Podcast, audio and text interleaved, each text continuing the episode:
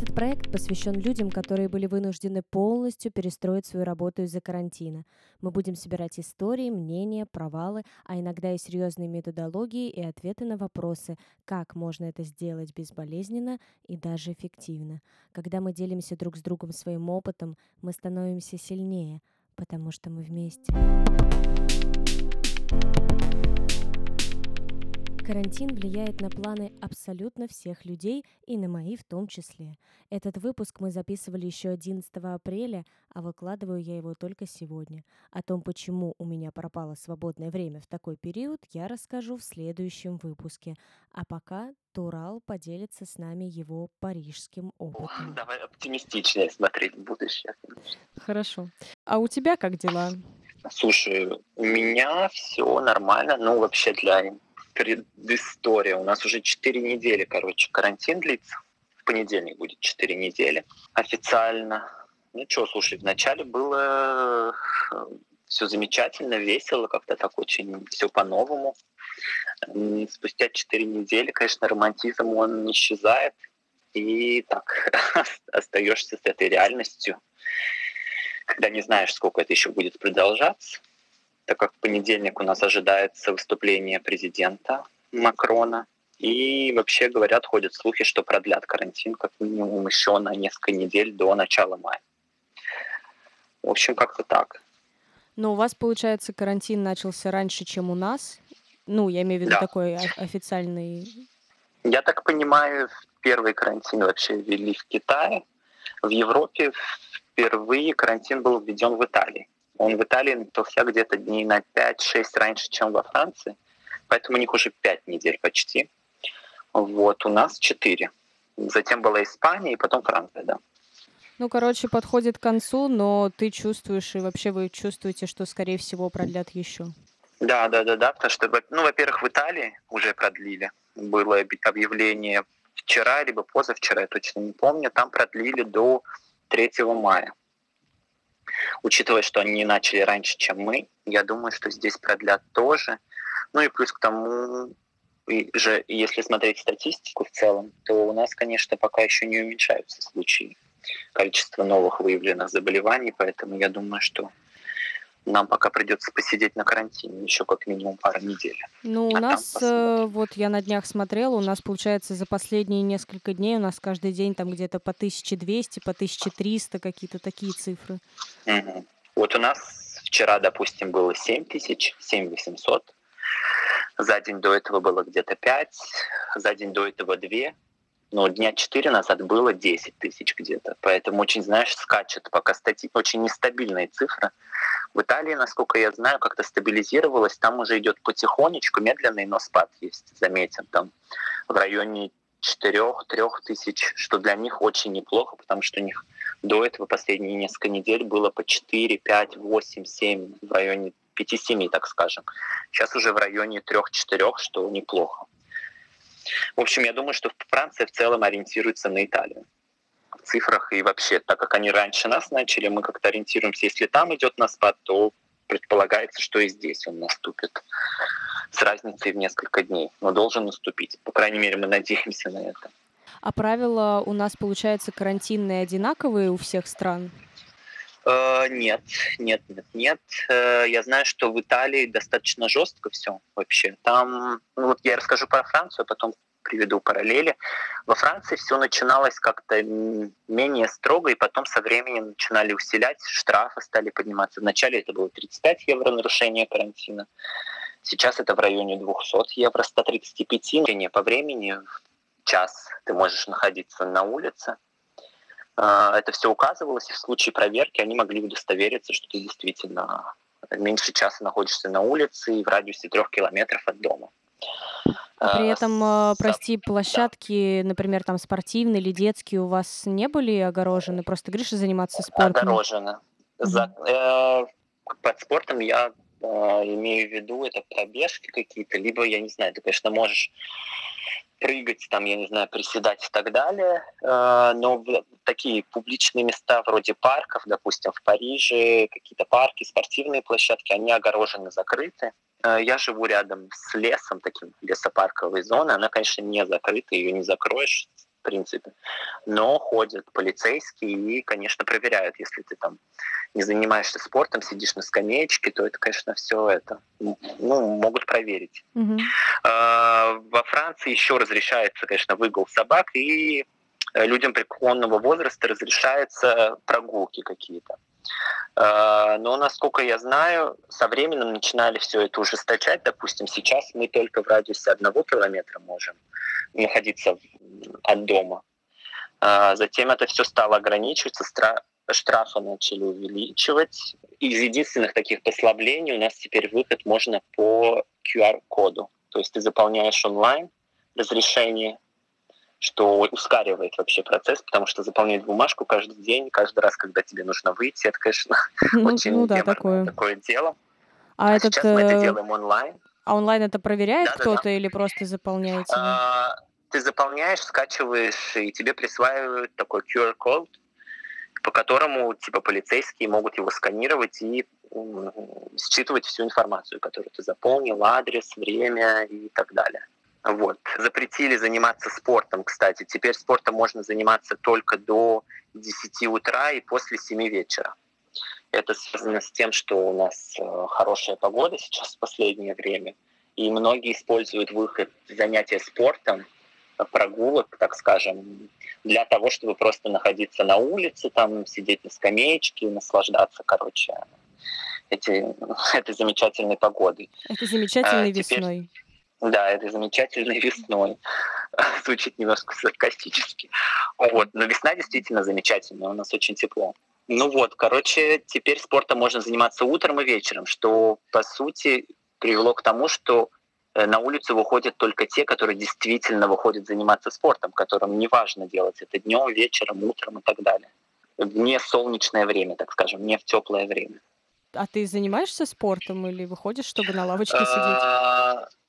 Я э, не так часто, как хотелось бы, я это делал на пробежке. Я выходил несколько раз. У меня просто сложность в том, что я работаю.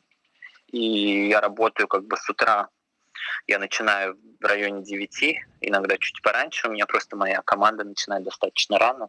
Uh-huh. И до 6 вечера как минимум. Ну и потом какие-то домашние дела, походы в магазин и так далее. Я иногда занимался в обеденный перерыв так как сейчас этого делать нельзя, немножко сложно, если честно, сосредоточиться на какие-то вечерние такие пробежки, а утром тем более для меня. Да, здесь, здесь я тебя понимаю хорошо. Сложно. А про вот. работу чуть-чуть расскажешь, как удаленно работается? Да, конечно. Э, вообще во Франции, ну, работа на удаленке, она достаточно распространена в плане того, что, ну, по крайней мере, я, это мое третье место, где я работаю уже, и во всех трех компаниях, где я работал, была возможность работы на дому. Такая. Но единственная разница, конечно, что это практиковалось раньше и вообще в целом практикуется там один день в неделю, скажем, или дня два-три в месяц, а, не больше редко где, в каких компаниях тебе разрешается брать, допустим, два дня в неделю на дому. Ну, только если какие-то у тебя такие особые какие-то причины. Вот. Поэтому, когда это один, два, один день в неделю, в целом это замечательно, это здорово, это всем нравится, это такое преимущество. В целом компании они этим привлекают, заманивают к себе сотрудников, потому что в настоящее время в большинстве компаний, э, по крайней мере в сфере, в которой я работаю, я работаю в банковской сфере, это практикуется, это как бы всех привлекает. Поэтому мы в целом были готовы к этому. Не было какой-то там долгой подготовки, так как у всех э, есть ноутбуки, у всех есть подключение к интернету, VPN для того, чтобы скрывать, как-то блокировать информацию, защищать информацию компании. В этом плане мы были подготовлены. Единственная, наверное, трудность в том, что когда ты сидишь, конечно, одну неделю дома, две недели, то это все, конечно, все здорово, можно сосредоточиться на каких-то домашних делах, уборке, там, сделать все то, что тебе хотелось сделать, но никогда не было времени. А, но, конечно, четвертая неделя уже она достаточно сложная. Со временем становится тяжелее, и, допустим, еще одна, наверное, сложность во Франции в том, что очень много людей, которые живут одни, и, конечно, это может привести к каким-то депрессиям.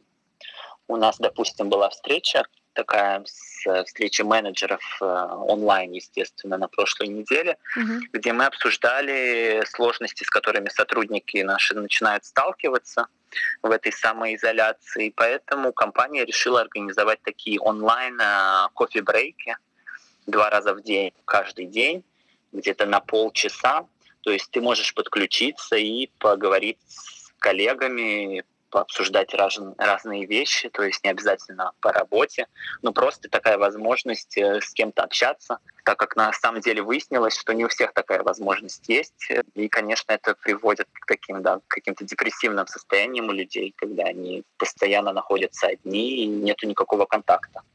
Да, ну вот это, кстати, очень хорошая идея, особенно, что не только по работе есть возможность, потому что в реальной жизни, конечно, когда все выходят перекурить или там налить кофе, Да, да, да. это как-то уже становится привычным, и ты получаешь свою дозу какой-то энергии, и вот этот обмен происходит. А тут, когда ты постоянно сам себе предоставлен, это, конечно...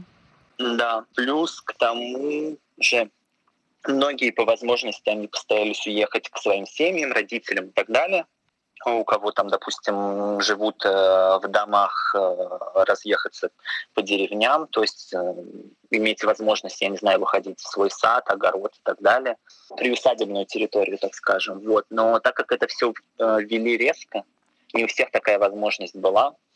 Много иностранцев, европейцев, которые как бы возможностью лететь, ты сама понимаешь, ее уже не было на тот момент, уже запретили большинство рейсов, да. перелетов. Поэтому как бы многие застряли в Париже, и, допустим, особенность Парижа в том, что очень много квартир таких очень маленьких, то есть 10-12 квадратных метров, 14 Вот это то, 15. что я следующее хотела, кстати, спросить, потому что я как да, раз да, помню, да. какие в Париже квартиры. И... Да-да-да, и вот э, с этим связана еще трудность в том, что, конечно, изоляция, знаешь, э, в помещении, я не знаю, 4 на 4 такая, минимальная такая площадка, где ты один и постоянно 24 часа в сутки, это, конечно, может очень плохо влиять на твое настроение и состояние. А что, а что вот кроме таких вот кофе-брейков, я не знаю, может быть, ты сам лично что-то еще делал, как-то придумывал для себя за все это время, что вообще можно сделать в такой ситуации, потому что вот я буквально сегодня утром со своей и твоей подругой мы как раз об этом разговаривали, она мне сказала, что, что очень сложно, то есть ты неделю все работаешь, думаешь, что все нормально, что ты, в принципе, ни о чем не думаешь, а потом как-то вот вечером ты закрываешь ноутбук в пятницу, и вдруг стены начинают сжиматься, и вдруг как-то ты вспоминаешь вот это все, что ты слышал на этой неделе, вот эти цифры, там как, какие-то прогнозы, и ты понимаешь, что вроде бы ты об этом не думал, но где-то оно оседало, и вот ты прямо сейчас вот это вот чувствуешь, и что с этим делать, непонятно. Ну, то есть кто-то уходит э, в какие-то, не знаю, там, компьютерные игры, на пристав... за приставку да. садится, кто-то в саморазвитие, да, еще там, кто-то в алкоголизм. Ну, то есть какие еще есть варианты? Это тоже правда, кстати. А, по статистике вообще продажи алкоголя выросли, продажи сигарет во Франции, я читал, тоже выросли. А, я, знаешь, на самом деле я соглашусь с тобой, то есть я, так как я работаю, у меня на самом деле достаточно много работы, я в будние дни не так сильно ощущаю карантин, а, так как даже вечером усталость после работы, она меня как-то, знаешь, отпускает по чуть-чуть, поэтому я там поужинаю, посмотрю какой-то сериал, там иногда позанимаюсь йогой. Ну, что-то какие-то, какие-то свои обычные будни. То есть очень большой разницы какой-то я не вижу. Э, единственная разница в том, что я не выхожу и не езжу на работу, а нахожусь все это время дома. В выходные действительно в пятницу как-то начинает ощущается это все резко, когда ты понимаешь, что ты никуда выходить не можешь. Слушай, у меня нет какого-то рецепта, я знаю, что каждый с этим борется по-своему. Э, то есть действительно я знаю много людей, которые занимаются каким-то саморазвитием, то есть действительно какие-то онлайн-курсы, онлайн-занятия, э, занятия спортом. Действительно стало очень много людей, которые практикуют спорт. Я считаю, что людям, которые работают в это время, им на самом деле гораздо легче, потому что у меня много знакомых друзей, которые не работают, у них нет такой возможности. Допустим, они работали в ритейле, в магазинах каких-то и так далее. То есть у них работа связана с контактом с людьми, и, конечно, им гораздо сложнее, потому что у них каждый день как э, день сурка на самом деле. То есть они отдыхают каждый день, ты можешь посмотреть сериал, ты можешь посмотреть фильмы, заниматься саморазвитием, но ежедневно на протяжении четырех недель сложно держать такой ритм, конечно, ну, в какой-то момент устаешь. Поэтому сложно, не знаю. У меня нету какого-то рецепта для всех, который мог бы всем помочь. И нужно, наверное, смотреть по интересам, что тебе интересно, что, что тебе нравится, что тебя привлекает. Ну, Общение на самом деле онлайн сильно помогает. То есть созваниваешься с друзьями, скайп-конференции, зум-конференции, я знаю, это стало очень популярно. Да, более, более того, вот мы недавно как раз э, буквально на прошлой неделе созванивались по зуму, но мы не просто болтали с группой с моей, а мы решили поиграть. Мы сначала играли в карты, потом мы играли в воображариум, вот, ну, онлайн, естественно, то есть есть специальные как бы платформы даже с какими-то простенькими играми, не обязательно играть в Warcraft, вот. Э, мож, можно, в принципе, даже вот э, какие-то такие карты раскидать, что-то такое. Я думаю, что это, ну, много вариантов этого есть в интернете, и на самом деле сейчас э, я даже знаю, вот специально прочитала, что многие платформы в шоке, то есть они создали эту игру, не знаю, там лет 15 назад, этот воображариум онлайн, вот этот с этим стареньким интерфейсом, и у них там было, знаешь, 15 человек в месяц, и тут фига карантин, и у них там по... резко пришла популярность. Да, резко пришел трафик, они не выдерживают, начали покупать себе там, как-то улучшать свой сайт, чтобы это все не обваливалось. Ну, то есть к тому, что можно даже вот в такой ситуации находить какие-то такие вещи, потому что это на самом деле повышает это качество общения, потому что так ты сидишь перед экраном, тоже это очень важно, я понимаю, но у тебя все равно не происходит, знаешь, какого-то там экшена, какого-то как сказать, ну вот да. так, как ощущение деятельности совместной, вот, вот нужно еще что-то вот, что помогает тебе ощутить, что что-то происходит сейчас между вами, вы вместе что-то делаете. Я что еще заметил, кстати, интересно, что я стал больше общаться с друзьями. То есть, э, не знаю, может, э, ну мы больше переписываемся, больше созваниваемся. Мне кажется, это знаешь, обычно в будние дни, какие-то обычные, допустим, вне карантинное время, общение с коллегами, общение на улице, какие-то случайные встречи с людьми, они восполняют твою, так скажем, дозу, которая тебе необходима, типа социализации с людьми. И так как ее сейчас нет, ты восполняешь ее общением со своими друзьями. Что как бы замечательно на самом деле, потому что я понимаю, что у многих людей произошло куча событий разных, и, о которых я раньше не знал, и это как бы здорово. Да.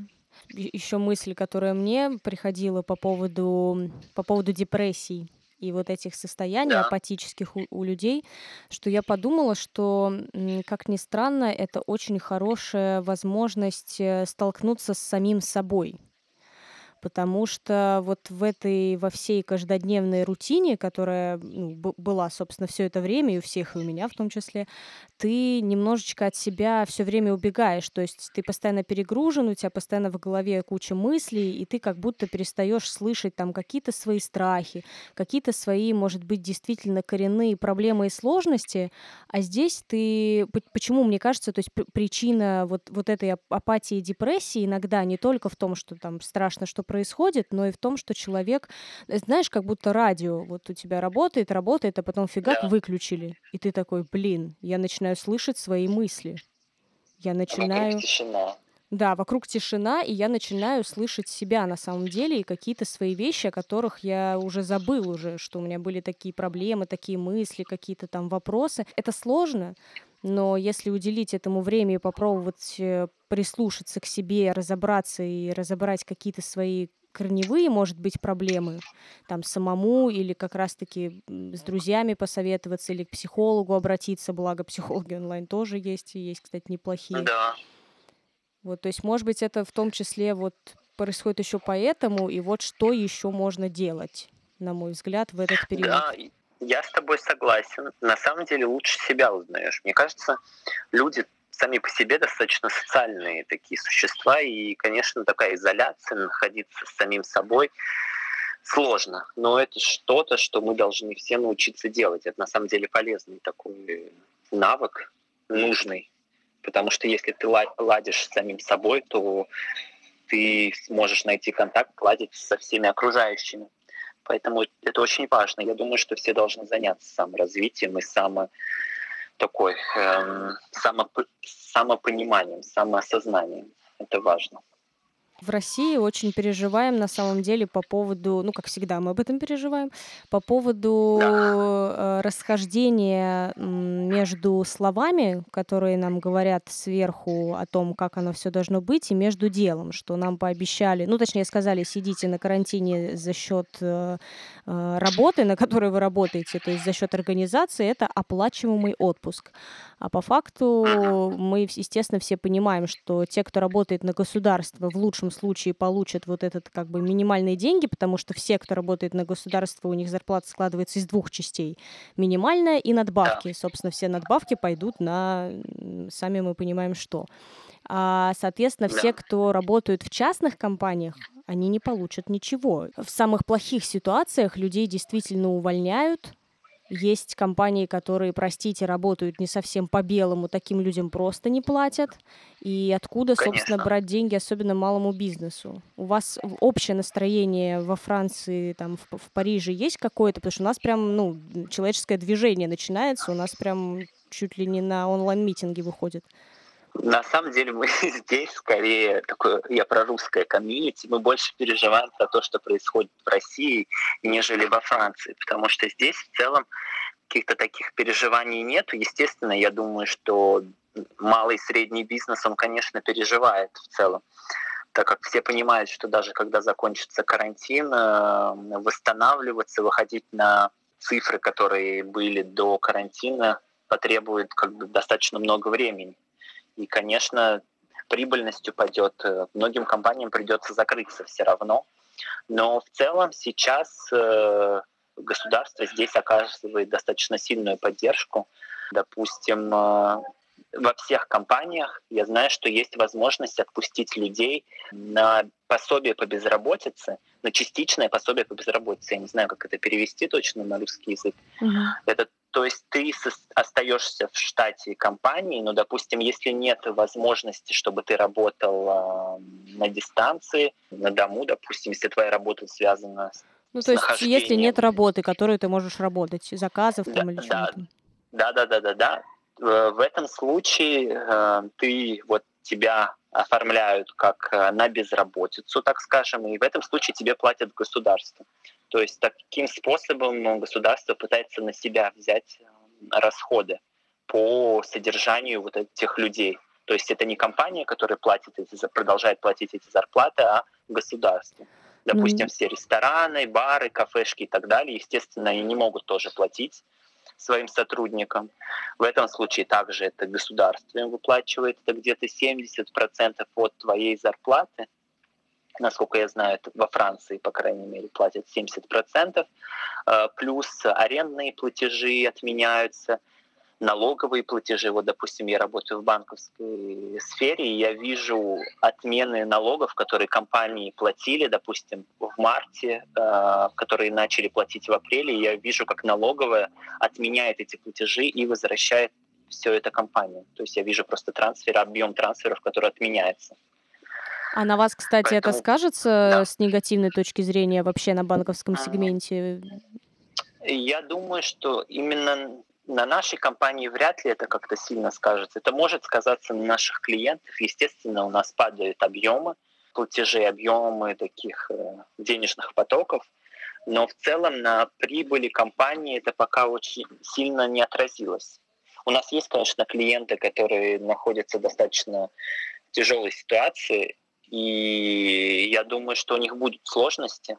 Были какие-то, допустим, клиенты, которые искали инвесторов, и они были в процессе подписания контрактов инвестиционных. Э, и это, конечно, все остановилось на период карантина. Никто не хочет инвестировать, естественно, никто не хочет вкладываться, э, открывать какие-то новые бизнесы. И, конечно, в этом есть сложность да, своя.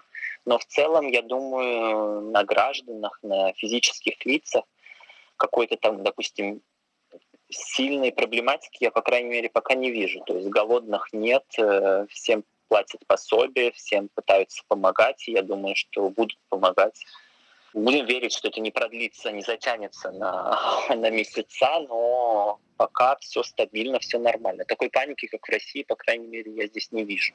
Я не знаю, что должно случиться, чтобы в России было примерно такое же настроение, потому что я на личном примере, так как сейчас официально не трудоустроена, я поняла и не смогла, собственно, трудоустроиться именно по причине карантина, потому что я писала письма в несколько компаний, в которые я хотела, которые мне ответили, ну вы Да. нас, конечно, извините, да, но не раньше мая поговорим. И я, собственно, как э, гражданин своей страны, все сделала, там, зашла на госуслуги, заполнила профиль, приложила все документы, там, паспорта, Да. снился, там, справки о доходах я запросила на прошлой работе. Я прям все-все-все сделала и написала, Да. что, ребята, э, хочу оставить заявку, вот, чтобы вы мне помогли найти работу, либо выплатили мне пособие которая, Да. кстати, очень активно рекламируется сейчас э, чуть ли не по телевизору, что вот э, наша страна вам Я поможет. хотел как раз спросить у тебя про это, кстати. Действительно ли так оно есть на Ну самом вот деле? что я тебе могу сказать. Форма, сайт существует. Это Да. уже неплохо. Сайт есть, да? Во-первых, он до 4 апреля вообще был закрыт, хотя анонсировали эту всю э, радость и этот праздник жизни в середине марта. До, Да. вот, до начала апреля эта, эта форма вообще не работала. То есть они анонсировали, при этом на сайте было написано, что, извините, не работает. И когда она открылась, вот все, что происходит с 4 ап- апреля по сегодняшний момент, вот я сегодня прям утром заходила, это то, что я а, пытаюсь э, отправить заявку, и мне каждый раз говорят, что мои документы не проверены, потому что единственный способ зайти это госуслуги. Документ это СНИЛС там и что-то еще, какие-то еще данные. Да. Я захожу на госуслуги, я там зарегистрирована, и они мне пишут, прям присылают, э, что ваши документы успешно проверены, мы вас поздравляем. Я возвращаюсь на сайт, чтобы оставить форму, мне пишут, ваши документы не проверены, идите нафиг. И вот я сижу и думаю, ну вот как? Да, да, конечно, это все печально. При этом, как ты, да, при этом, как ты понимаешь, на главном сайте, например, вот чтобы на госуслугах найти вообще вот это слово пособие, это надо в такое залезть. Ну, то есть это вот максимально далеко убирают. Там помочь найти работу еще как-то есть. Какие-то вот э, твои налоги, которые ты должен выплатить, это крупным шрифтом на главной странице, а любая информация по поводу помощи тебе, особенно денежной, это надо прям постараться еще найти. И, и ты представляешь, ты-то еще очень digital, ты в Да. этом во всем шаришь. А Представь себе какого-нибудь, я не знаю, 50-летнего мужчину, которого сейчас уволили, ему надо оформить это пособие и попробуй еще разберись со всем этим. Да, деле. конечно. Потом ты звонишь. Я, я же, ну, я же противная. Я же позвонила в колл-центр. Я же спросила вот, а как мне с этим жить? На что мне ответили, ну, форма есть на сайте, есть, заполняйте, до свидания. Но это то же самое, как мне от- отказывали с волонтерством. Это ровно та же самая ситуация. У нас как бы происходит э, полный кошмар, а эти органы, осмелюсь их так назвать, работают как обычно. Хотели как лучше, получилось как всегда. Да-да-да. Ситуация у нас в стране.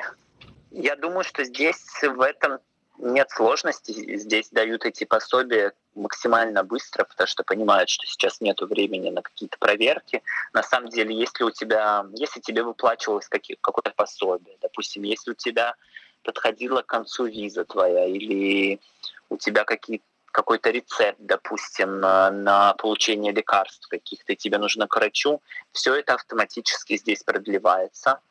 Э, Продлили на три месяца. То есть, допустим, если у тебя виза заканчивалась сейчас, тебе нужно было ее продлевать, то есть автоматически действия ее продлили еще на три месяца. И по всем вот бумажкам, по всем, допустим, каким-то бюрократическим э, препонам, э, документам, которые тебе нужно было оформлять, автоматически все продлили, потому что понимают, что у людей нет возможности сейчас этим заниматься. Плохо, что в России, конечно, сейчас такое не ввели. Может быть, ведут. А, Будем надеяться. Да, меня просто и нас всех больше всего смущает э, то, что как раз-таки вот ровно то, что ты сейчас говорил, например, да, про то, что все автоматически продлевается, это же прям фраза из обращения нашего президента. Ну, то есть из уст самых вышестоящих инстанций это звучит. Просто потом, когда это доходит, э, собственно, до дела, большинство организаций, людей, которые этим занимаются, там, распределением волонтерства того же самого, вот все. Все эти госуслуги, вот на них, мне кажется, начинается... То есть их тоже можно, наверное, понять, понять и простить. Мне очень бы хотелось с кем-то сейчас поговорить, конечно, из этой организации, и у него спросить лично, что происходит. Но, наверное, Было бы можно чудесно. Э, да, можно понять, там, сказать, что там небывалый наплыв, очень сложно, там, очень как-то много, они к такому не привыкли.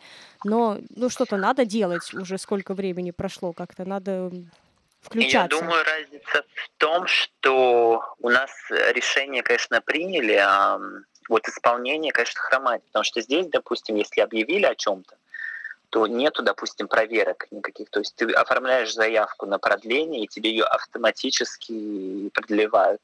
В России же они все равно проверяют все. То есть идет проверка, они обязаны все перепроверить, все пересмотреть, но учитывая, что мы находимся в ситуации карантина, самоизоляции, это не всегда просто сделать. Это занимает много времени, учитывая количество Да. заявок, конечно, это чудовищно. Они должны, конечно, Ну, менять систему. на самом деле это называется задача поставлена, а условия не созданы для выполнения. Еще вот я вот подумал, мы говорили об этом, у меня вот возникла такая мысль, что, наверное, проблема у нас и разница между Францией и Россией, может, Европой и Россией в том, что, допустим, в плане, вот мы говорили про госсектор, про компании, где люди неофициально оформлены и так далее. Допустим, у меня достаточно много знакомых, друзей в России, которые, как ты говорила, в госсекторе они получают э, есть премиальные, это основная часть заработка, а есть официальная зарплата, которая минимальна. Также друзья, знакомые, которые получают зарплаты в конвертах, и даже если сейчас работодателям платят, э, они в отпуске в оплачиваемом, работодатель платит им только официальную зарплату, которая минимальна. Естественно, люди не, не, для, э- не из-за этой зарплаты туда шли, а из-за зарплаты, которую они получали в конвертах. Во Да. Франции такой проблемы нету. Поэтому здесь, когда говорят, э, все получают пособие, либо если это был бы даже вариант оплачиваемого отпуска, тебе бы платили зарплату твою. И на самом деле зарплата, которую тебе кидают на карту в конце месяца, это та зарплата, которую ты получаешь. А разницы здесь никакой нету между официальной и неофициальной зарплатой. Она здесь одинакова. Поэтому и таких сложностей нету.